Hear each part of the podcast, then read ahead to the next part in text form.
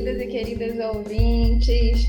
Estamos aqui para o nosso episódio 83. Vamos nadar nessa modernidade líquida, nesse dia aqui em Niterói que está super névoa. Não sei como está no lugar de vocês, mas hoje a gente não consegue ver um metro de distância, de tão escurinho que está o dia inteiro. Eu sou a Karine Aragão e aqui na minha frente está a minha dupla maravilhosa, Leonardo Sherman. Fala aí, Léo, como é que tá desse lado? Você vê, né? Ouvinte, veja só você, o que é a mentira. A mentira de um programa. Porque esta aqui é a segunda tentativa da gente gravar esse programa. A gente já falou isso tudo. Você não ouviu, é claro, ouvinte. Você não ouviu. Você não ouviu porque não foi ao ar. Estamos tentando. Meus cinco anos de teatro não foram à toa. A internet não está ajudando provedores da cidade de Niterói estão derrubando o nosso programa, ou é uma conspiração internacional contra nós. Mas está tudo bem, tirando isso, tirando a preocupação para ver se a gente vai ficar ou vai cair, tudo bem. Se você está ouvindo e a gente falou só a segunda vez, está ótimo. Beleza, vamos ver como é que vai. Muito bem, estamos aqui nesse dia é, gostosinho, gostosinho, temperatura amena. E estamos aqui para falar de um tema muito importante. Afinal de contas, estamos aqui hoje para falar de cultura com essa doutora maravilhosa, Karina Aragão. Então, na nossa primeira parte, a gente vai tratar da, do, da questão é, de se existe ou não alta cultura, baixa cultura, se existe uma cultura melhor do que a outra, se existem formas artísticas que são mais elevadas ou, e outras que não são tanto assim. Já na segunda parte, a gente vai fazer uma pergunta semelhante, no mesmo caminho, vamos dizer assim. E vamos dizer, bom, será que é tudo igual? Todas as culturas são iguais? Todas valem o mesmo? Vamos mergulhar? Bora nessa adrenalina!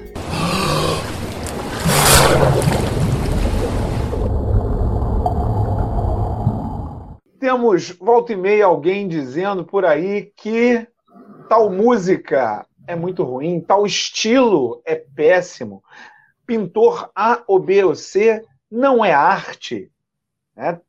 Então, é, isso é muito comum né? no discurso da internet, aí principalmente, mas no dia a dia, a pessoa olhar para uma forma cultural, uma forma de expressão artística qualquer e dizer isso não é cultura. É, a questão toda que fica aparecendo muitas vezes também que a pessoa fala que uma determinada expressão não é cultura, no sentido de valorizar uma outra expressão que ela goste mais. Ou será que não?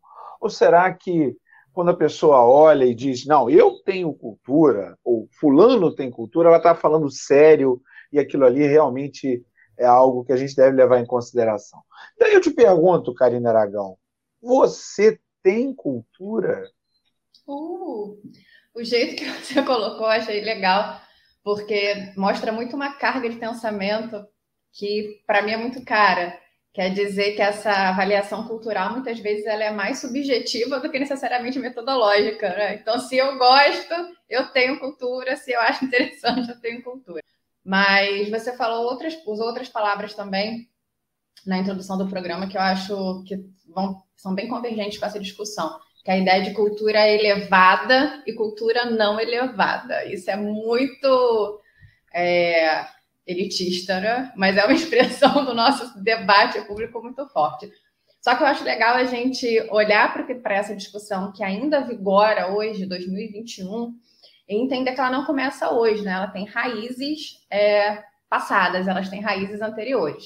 E aqui no Brasil, a raiz dessa discussão está muito pautada, ela encontrou muito, né, um terreno muito frutífero lá na década de 60, em que a gente tem as universidades, a gente tem um saber acadêmico tentando definir o que, que eram as nossas expressões culturais, né? A gente sabe que ali na década de 50, na década de 60, na década de 70, a gente tem movimentos culturais, artísticos muito distintos, uma diversidade muito grande e aí vem esse discurso acadêmico tentando definir o que, que são essas formas culturais. É, e aí, o que, que né, esse discurso acadêmico coloca para a gente, assim, sintetizando? Que a gente teria três tipos de manifestações culturais no Brasil. Um seria a cultura erudita, que é isso que você falou dessa cultura elevada, que é essa cultura que teria um papel de instruir, né, uma forma pensante de instruir, de elevar uma pessoa um estado essa, pensante. Essa palavra erudita tem uma carga elitista absurda, né? Assim, ah, eu sou erudito, então tal coisa. Tem até um ramo da música que se diz erudito, música erudita, imagina. Mas continue, prossiga, prossiga. Exatamente. Só Mas é, é, comentário. é exatamente essa linha, né? Esse saber é, e até um sinônimo, né? Um saber de, muitas vezes difícil de ser alcançado. Tem muita essa questão é. também. Essa questão do erudito. E seria o saber acadêmico, né? Segundo o que se definiu ali na década de 60. Uma coisa é, uma sofisticada, né? Uma coisa sofisticada. Sofisticado, você usou uma palavra perfeita, sofisticado. É, teria a cultura popular, que em contrapartida seria essa cultura não sofisticada, que é essa cultura feita fora dos muros acadêmicos, né? Uma cultura de asfalto, de meio fio, né? como a gente diz é, de maneira metafórica, uma cultura que passa muito pelas, pelo corpo, em contraposição à racionalidade, é né? uma cultura que a gente diz muito que foi colocado para a gente como uma cultura muito primitiva, uma cultura muito corpórea e que não, precisa, não precisaria de muita elaboração, tá? Acho que, é, que isso é a gente pensar também. E um terceiro movimento que se faz ali seria a cultura de massa, que é essa cultura feita é, por quem controla os meios de comunicação de massa com o objetivo de alienar a população. Então a gente sai, a gente está ali na década de 60, é, meio dividido, né? Cultura de massa, cultura popular e cultura erudita, acadêmica. É interessante ver como hoje a gente repete essa mesma divisão, né? É, e aí, nesse papel todo, nesse discurso, é legal a gente entender que ele é feito com o objetivo de categorizar, de hierarquizar. E não à toa a gente está usando essas palavrinhas mais elevada, sofisticada, né, requintada, é, ou corpórea, primitiva, porque isso tudo foi realmente colocado para a gente com esse objetivo de pensar o que, que seria a alta cultura e o que, que seria a baixa cultura. O que, que seria a cultura erudita e o que, que seria a cultura popular. E por que, que isso fica tão ressonante nessa época, né? Porque a gente tem movimentos artísticos que vão questionar é, uma forma clássica e unívoca e única e uníssona de cultura que seria essa cultura erudita. Então, seria só a universidade que transmitiria um saber, né? A gente falando de palavras, agora me vem à cabeça que essa cultura do povo muitas vezes é chamada de folclore, até para tentar dar a ela um status inferior. Ah, né? sim. Ah, é, acho que, é, Durante que é... muito tempo era esse o termo, né? Era esse o termo. E aí, se a gente lembrar lá dessas épocas, né, dessas décadas 50, 60, 70, vamos pensar nessa tríade, a gente tem, por exemplo, o movimento da poesia concreta, que é um movimento poético que vem questionar muito uma forma clássica poética que se fazia. É, e lá no Manifesto Concreto, eles falam muito que essa forma clássica e acadêmica não representava mais o Brasil dessa década de 50, desse Brasil da década de 60, que descobria as ruas e os meios de comunicação de massa, que descobria que podia fazer uma poesia tipográfica, uma poesia que se aproximasse do jornal, que se aproximasse é, da televisão. Então, existia todo esse questionamento. O próprio tropicalismo, como uma forma artística que passa pela performance, que passa por usar o corpo, né? passa por essa prerrogativa de usar o corpo ali foi visto muitas vezes como uma arte menor, para usar essas palavras hierarquizantes, né? Uma na época, menor. Na época do tropicalismo teve uma incrível, eu acho isso uma coisa incrível, assim, quase que inacreditável mesmo, incrível passeata contra a guitarra elétrica, da qual participaram pessoas importantes aqui da, da, da cultura nacional da época é, porque a guitarra elétrica estaria ameaçando a cultura verdadeiramente nacional. E, e, é impressionante, né? Porque o Brasil é um país, sobretudo, um país de imigrantes, né? Tirando, tirando os povos originários, e mesmo eles, né, são originários porque estão aqui há mais tempo, porque é, na América não havia populações autóctones. Então é uma é, é muito interessante perceber essa, essas coisas como você está falando aí, né, dessa loucura de, de lutar contra essa, contra uma possibilidade daquilo que não seria tão chique, sofisticado, importante ou qualquer coisa assim, né? Com certeza, tem, tem discussões da época, assim, em relação à bossa nova, por exemplo. Você falou da música, me vem à cabeça a bossa nova. Quando é, o Vinícius e o Tom compõem aquela música Eu Chego de Saudade e rimam peixinhos com beijinhos, né? Se fala muito que isso era uma rima pobre. Rimar peixinhos com beijinhos é uma rima pobre porque você tem ali dois substantivos, né? E que uma rima requintada ela parte do pressuposto que você tem duas palavras de classes gramaticais diferentes. Então, há uma tentativa de desqualificar a bossa nova, que tem um tom também mais relacionado a essa, essa criação do asfalto, né? a essa, esse movimento artístico que é, é, é menos acadêmico. O próprio Aqui as fofocas da década de 50, 60 e 70 eu adoro, né? Quem me conhece sabe que eu adoro fofocas artísticas, às vezes mais do que as manifestações conhecidas.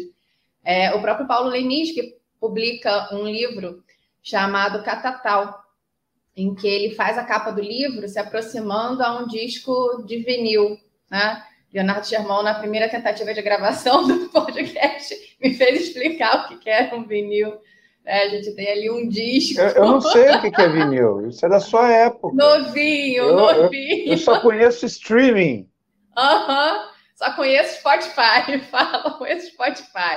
É. Você falou isso, eu lembrei que os vinis que eu tive foram da Xuxa, tá? Mas enfim, isso é para outro programa. É, e aí o Leminski faz uma capa de livro posando nu, né? Se aproximando muito é, é do que eles chamavam de cultura de massa, de uma cultura midiática. E ele recebe várias críticas dizendo que a poesia dele estava, ela dentro do livro, né? O conteúdo era totalmente experimental, totalmente erudito, mas a capa não refletia a erudição da escrita. E o Leminski diz: ok, tudo bem, ok, é isso aí. Porque ele bate um pouco fora dessa tecla de uma divisão hierárquica do que, que seria essa cultura erudita, é, maior em contraposição a essa cultura de massa e, e popular. E eu acho curioso como a gente segue reproduzindo essas questões hoje, porque quando a gente vai, por exemplo, falar de manifestação cultural como funk, né, a gente vai falar, é, existe um discurso que diz, ah, funk não é música, funk é uma expressão, para quem avalia ainda como expressão cultural, vai dizer que é menor, né? Ah, uma expressão pode ser música, mas é uma música menor. Então a gente está ali meio que fincado em uma em certas epistemologias não, eu... e metodologias da década de 60 que não fazem sentido hoje. Né? Eu já cheguei a ouvir de músicos que funk não é música. E aí, para dizer que o funk não é música, alguns músicos que eu conheço chegam a utilizar os parâmetros musicais europeus para dizer que a música, que, que, que, o funk não é música. E nos parâmetros musicais europeus, a música é composta de três elementos: ritmo, harmonia e melodia. O funk carece de harmonia. Agora, nem tanto, porque tem vários tipos, falando do funk carioca, principalmente, vários tipos de funk carioca que tem harmonia. Mas, de uma maneira geral, não tinha. Era, era o ritmo e a, a, a, a melodia em cima do ritmo. E aí eu, eu cheguei a ouvir. Mas aí isso é, é somente uma falta, uma, vamos dizer assim, né? se a gente fosse utilizar essa ideia de falta de cultura, que é uma ideia, para mim, absurda? Não existe falta de cultura. É, mas é, é, é, falta de cultura de quem está falando, porque você não conhece que não existe só música europeia. Não, só, não existe só música de matriz europeia. Existem muitas manifestações musicais é, ao redor do mundo e ao longo da história. Então, é, empobrecer a análise dessa maneira é, é, é, ruim, né? É uma coisa que efetivamente empobrece a vida de todo mundo. É, tem muitas questões sociais por trás disso, né? Tentar desqualificar é, uma música que não surge dentro da academia, uma música que representa classes menos favorecidas economicamente. Então você está partindo de um pressuposto como se você ter esse padrão europeu que você falou da música agora fosse o seu objetivo, né? Como se não pudesse haver nada diferente disso.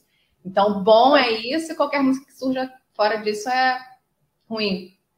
Comprou a hegemonia, né? A pessoa que fala isso, ela comprou a hegemonia para si.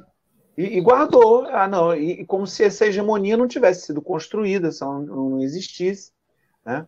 A ideia de erudição e de sofisticação é a que mais me incomoda de todas. todas. Porque toda cultura por si, ela é sofisticada. Né? É, é, claro, é, o principal problema de pensar que existe uma cultura, perguntar se alguém tem cultura, ou, ou dizer mesmo, tem, tem gente que visita um museu, né? E fala, vou adquirir cultura. Como assim? Para mim, quando eu vou ouvindo essas falas assim, o que fica na minha cabeça assim, eu acho que, que a definição de cultura que esse pessoal todo está usando é muito diferente da minha. Porque, na minha visão, cultura é o compartilhamento de pensamentos entre as pessoas. Se a gente compartilha pensamento numa determinada sociedade, a gente tem ali cultura. É por isso que os elementos culturais são tão vastos, como a, o idioma, por exemplo, que é uma base de qualquer é, compartilhamento de pensamentos. Né? A escrita, as artes. Né? Então, não, não existe a possibilidade de existir uma sociedade sem a existência de uma cultura. É, é impossível. Né? Não, não, não. E, e, e, uma pessoa não precisa adquirir cultura em algum lugar. Ela terá cultura, quer ela queira, quer ela não. É, é como as outras dimensões da existência. Né? Você não precisa é, pensar, ah, mas vamos, vamos é, é fazer a, uma, vamos fazer com que a economia exista. A economia existe independentemente da nossa vontade, porque a gente vai precisar se alimentar, a gente vai precisar produzir alguma coisa para conseguir se alimentar. Da mesma maneira, a cultura. Como a gente vive em sociedade, a gente vai precisar compartilhar os nossos pensamentos, de maneira que ela existirá de uma maneira ou de outra. E, pensando nisso, e pensando que esse compartilhamento de pensamentos ele acontece desde que os seres humanos estão sobre a face da Terra, e se a gente considerar só a nossa espécie, lá se vai um milhão de anos. Né? Então, é, é, como é que é possível, só a nossa espécie, só o nosso gênero, né? Nosso gênero ainda é mais antigo. É, como é que é possível a gente pensar que qualquer elemento cultural Atenção a nossa, a nossa querida Karine com a ambulância dela, ela guarda a ambulância. Mas é, quem sabe isso não vira moda também. E aí vai se transformar num elemento cultural, né? Mas, é, é, como eu estava falando, qualquer elemento cultural que a gente tenha hoje em dia, qualquer um, qualquer um, é um elemento cultural que tem uma história de milhões de anos, de milhares de anos, de milhões de anos. Não, não. Então, é, é tudo é muito sofisticado. Tudo é muito sofisticado. Para a gente, por exemplo, você falou do funk. Se a gente observa o funk, o funk carioca, qual a diferença entre o charme e o funk, para pegar um lá dos anos 90, ou se você quiser pegar um mais novinho aí, eu não estou muito por dentro agora, mas. Ah, eu tô, posso não... cantar? Tô brincando, não vou fazer isso não. Canta vai. aí, pô. não, não, Tem não. tempo vai, que eu não vou, que eu não vou ao baile por causa da pandemia, né? Mas quem sabe logo, logo a gente não vai até o chão aí. Né?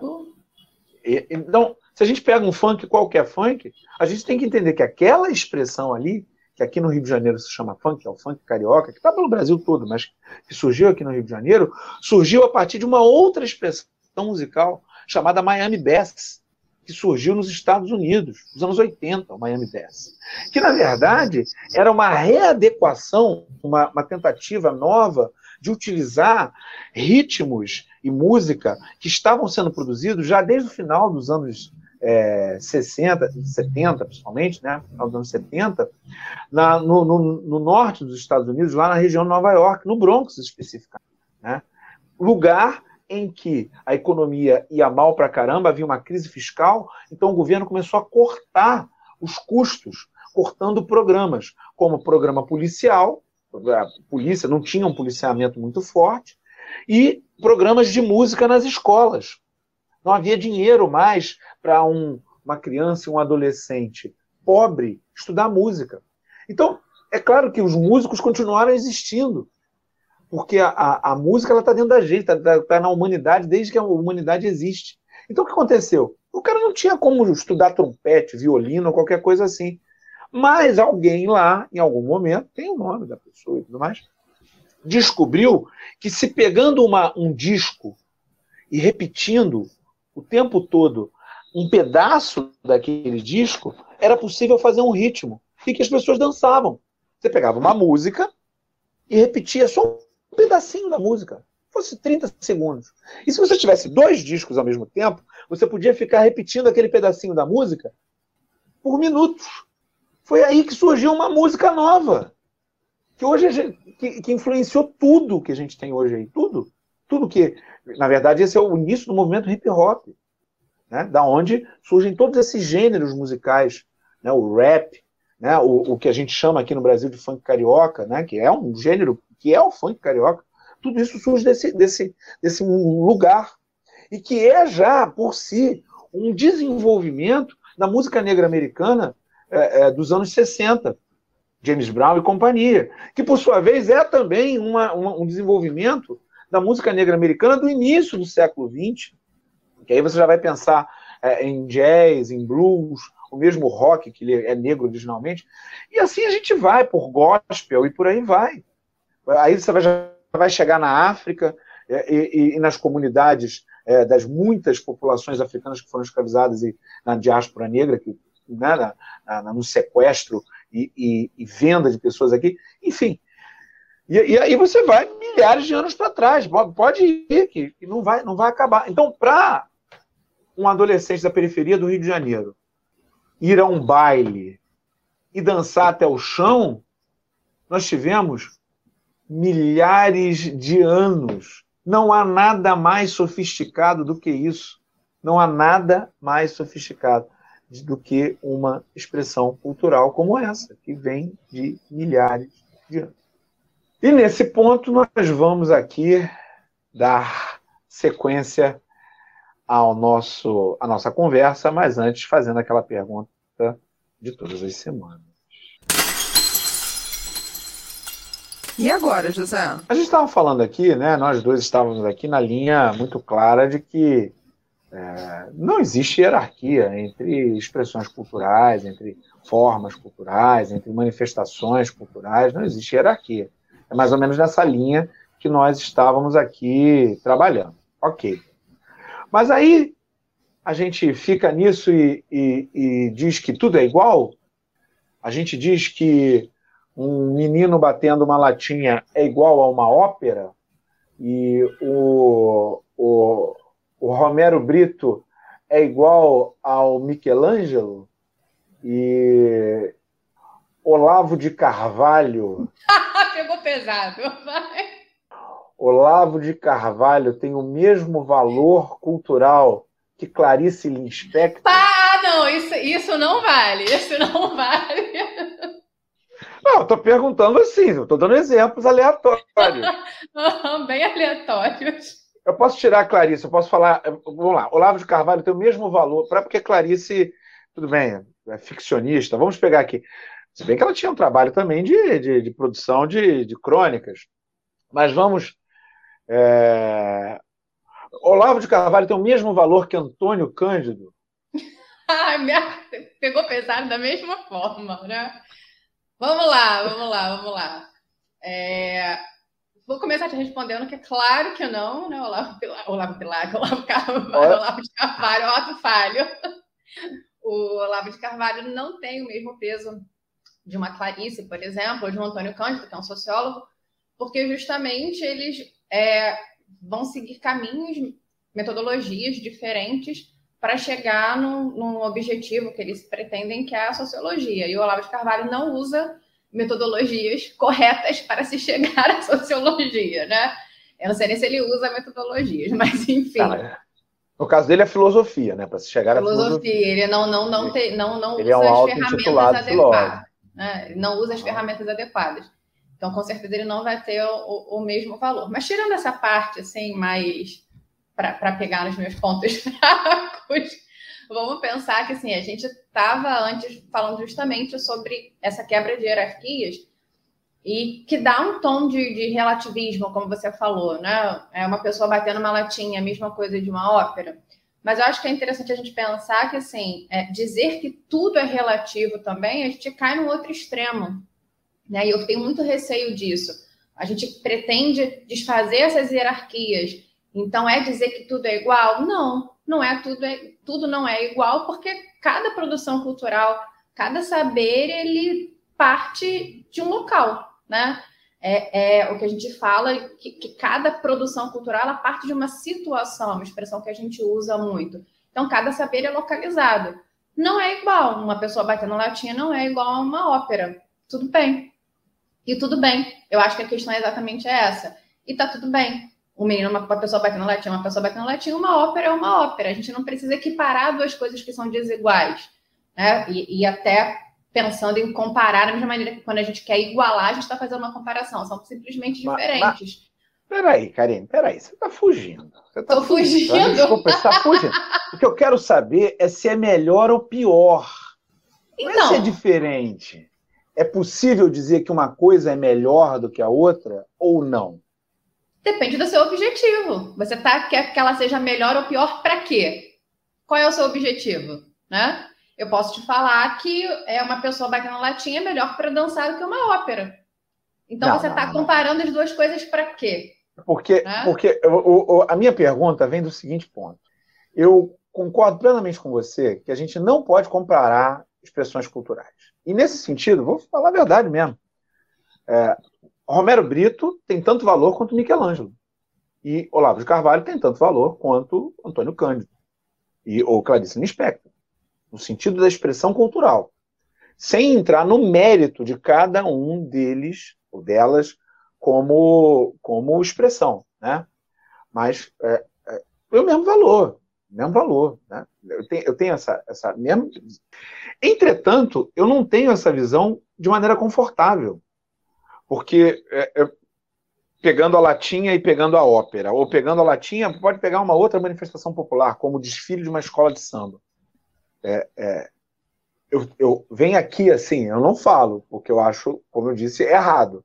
Mas não é uma coisa confortável. Vem aqui dizer, não, desfile de Paulista é uma coisa melhor, uma coisa maior, mas, mas não é melhor.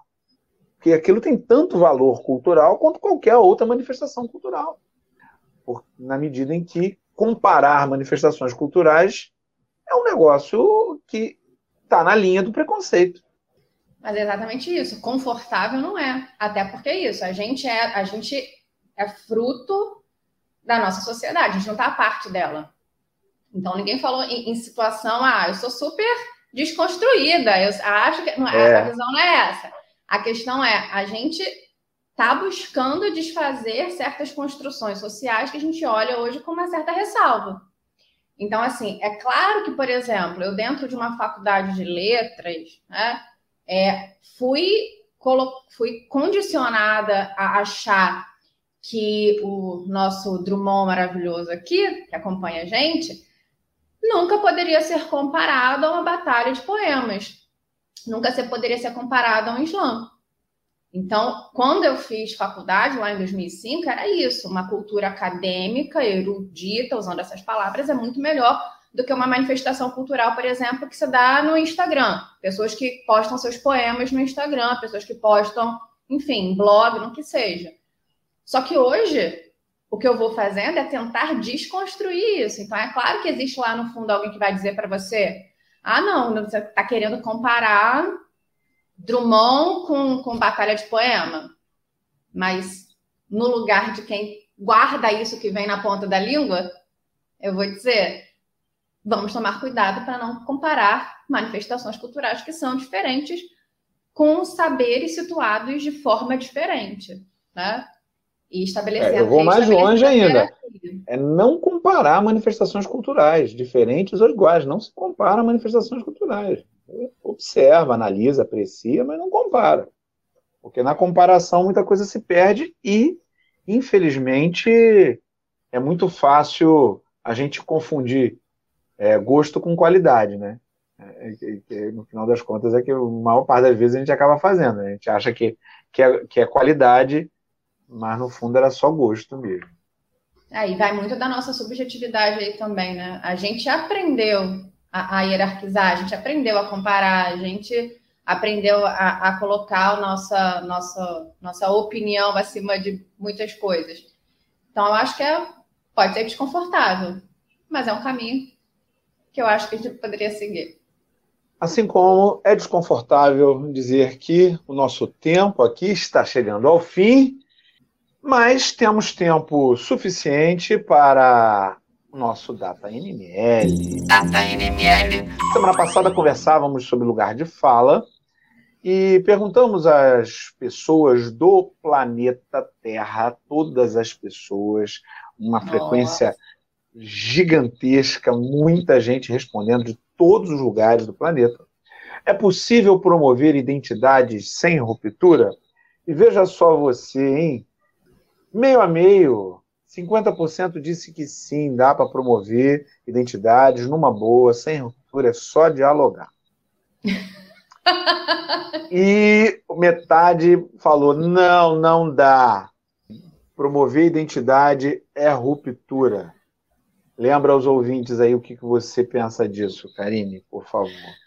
E é curioso que a gente acabou de falar sobre mudanças e tentativas de mudanças, né? Desconfiar de saberes é, assentados já.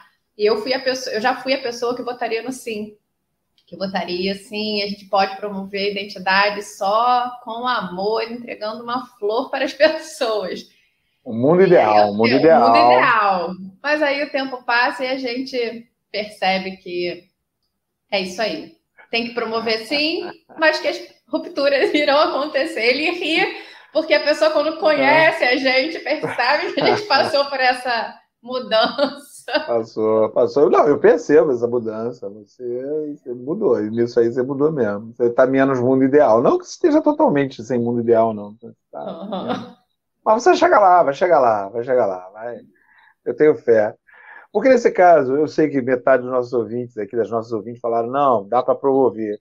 Mas, tá boa. E promover identidade é ruptura, não tem muito caminho, não. Promover a identidade estabelece. No momento que se promove a identidade, se estabelece o nós e eles. E estabelecer o nós e eles já vai dar ruptura. Ela não precisa ser tão traumática, né? Pode ser um pouco mais negociada, ela pode ser um pouco mais amenizada a partir de um diálogo franco, né, em que cada uma, cada um possa colocar de verdade o que pensa, né, sem medo. Mas nem sempre, nem sempre essas coisas acontecem, né? A gente fez uma pergunta lá também, que era exatamente o título do nosso programa.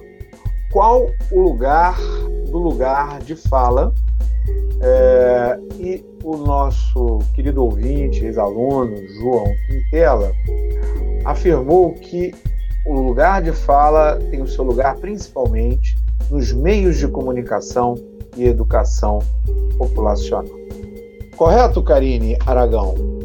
Correto, mas eu acho que é legal sempre a gente fazer uma ressalva de é, tomar cuidado com o conceito com o uso do conceito, que foi algo que a gente vai ver bastante aqui no nosso programa.